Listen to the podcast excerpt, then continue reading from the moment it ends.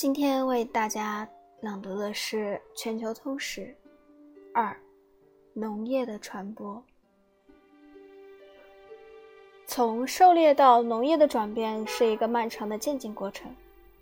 这一过程在全世界许多地方是独立发生的。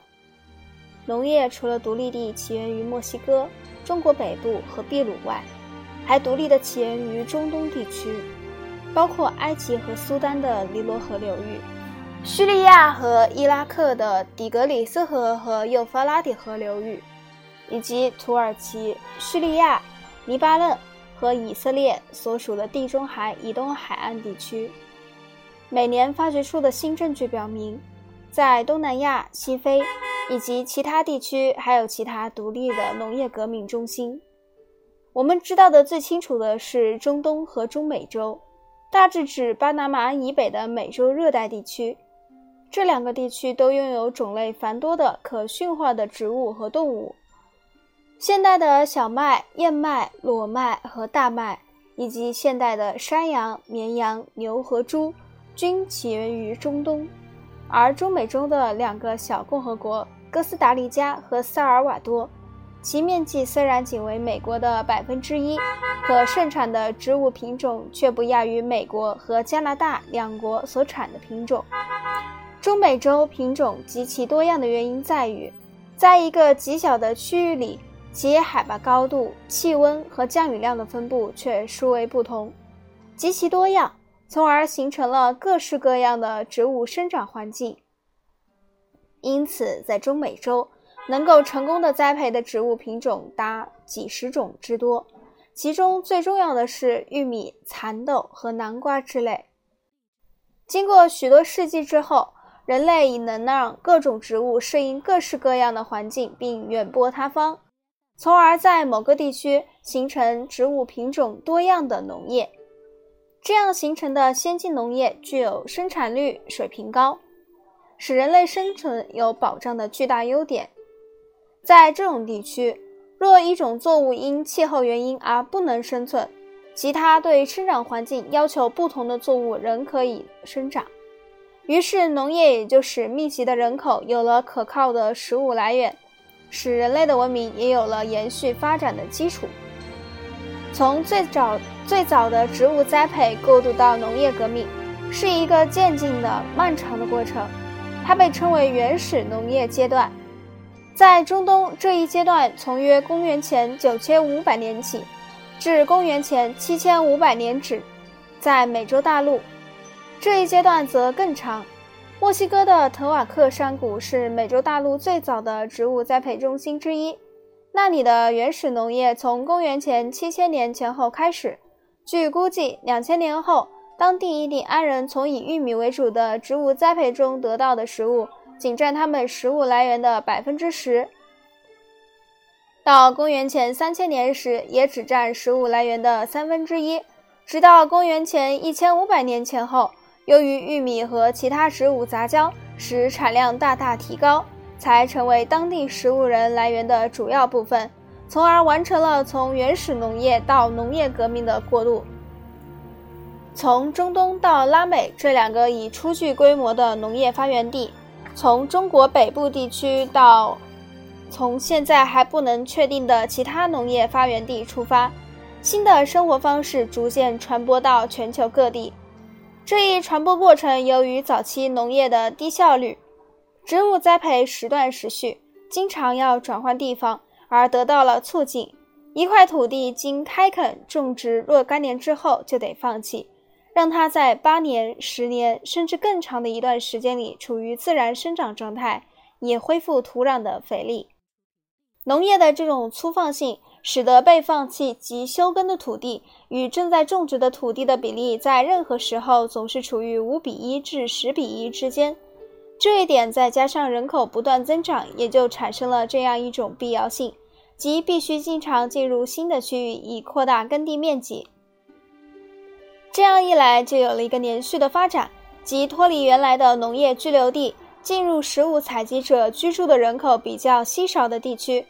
农业就是以这种方式从其发源地向四面八方传播。这里并不意味着农业已最终推广到全球各地。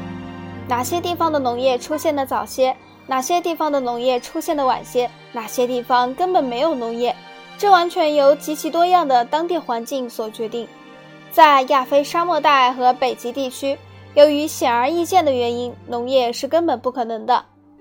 在非洲、南北美洲的部分地区及整个澳大利亚，由于与世隔绝造成的愚昧闭塞和不利的自然环境，农业也是很缺乏的。在中欧和西欧等其他地区，由于那时还没进入铁器时代，没有造价低廉且有效的工具，茂密的森林成了几乎难以逾越的障碍，所以农业的出现也推迟了很久之后。当铁斧取代石斧时，清理森林的工作变得更有成效，从而使植物栽培的疆域大大扩展了。不仅从地中海沿海地区扩展到欧洲内地，而且从印度河流域扩展到恒河流域，从黄河流域扩展到长江流域，从非洲的大草原扩展到热带雨林地区。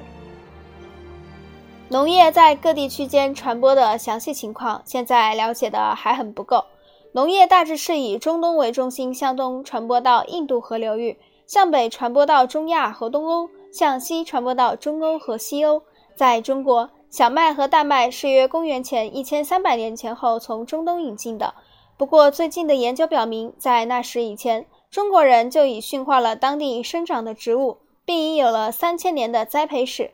中国人栽培出的植物包括中国南部地区的水稻和茶叶。以及中国北部地区的粟、高粱和大豆，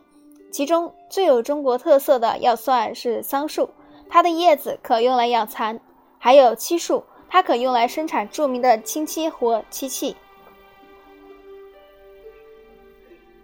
在大多数土著美洲印第安部落里，妇女都是主要的农业劳动力，她们种植花生、豆类和其他作物，这些作物构成部落的大部分食物来源。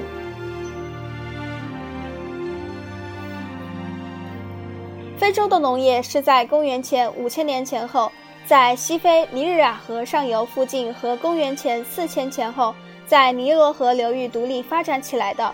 不管其源头在哪里，非洲农业在许多个世纪里一直局限在辽阔的非洲大草原，而不能向南穿过热带雨林地区。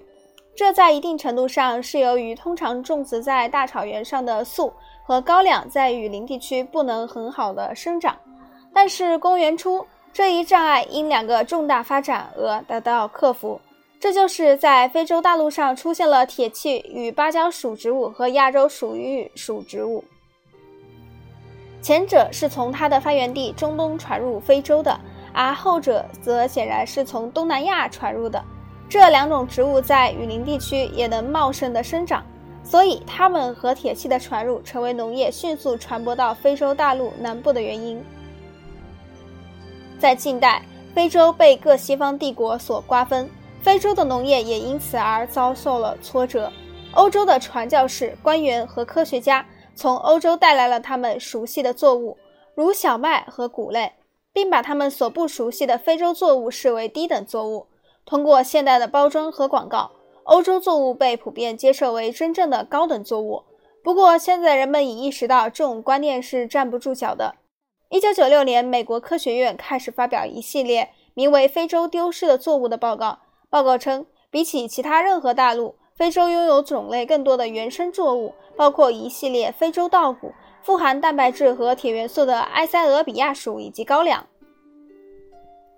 高粱在美国主要用来喂牲畜，但它也可以用来制成一种高质量的面粉。报告总结说，非洲被称为饥饿的大陆，但它又是许多未被利用的食物之。植物的聚生地，在南北美洲，农业独立地起源于墨西哥和秘鲁。我们将重点考察墨西哥的玉米。玉米的颗粒聚生在玉米棒子上，而且与诸如小麦之类的其他作物不同，这些颗粒不会自动落到地面生根发芽，因此玉米需要人工栽培。这一点已从考古现场出土的玉米中得到了印证。墨西哥城发现的玉米花粉化石表明。某种野生玉米为现代栽培的玉米提供了基础。现代的玉米品种似乎是古代玉米与野生熟熟杂交的产物。大约在公元前一千五百年前，这种杂交品种开始在墨西哥得到人工栽培。墨西哥地区最早开始人工栽培的作物还包括南瓜和蚕豆。墨西哥的许多农作物并不是同时开始驯化的，人们可以断定，由于该地区的人们一边种植有作物，一边继续寻找新作物，所以可能存在一个很长的过渡时期。大约在公元前五千六百年时，农业在秘鲁的山区似乎也开始变得重要起来。这一地区的人工栽培作物包括番茄、花生、利马豆和土豆，而且在公元前四千三百年至公元前两千年间，秘鲁还出现了不同于墨西哥品种的玉米。农业就是从这一中美洲中心发源地向南面和北面传播开去。玉米传到美洲西南部的时间大约是公元前三千年，不过在公元七百五十年以前，玉米的传入并没有产生很大影响。到公元七百五十年时，由于对最早的玉米品种进行了改良，玉米栽培才变得比简单的食物采集更富有成效。同样，直到约公元八百年时，北美洲东部的印第安人由于培植成功了玉米、蚕豆和南瓜的若干新品种，并在这一基础上进行了大规模的种植，才使农业成为他们主要的生活来源。下次我们一起来看一下。农业的种类。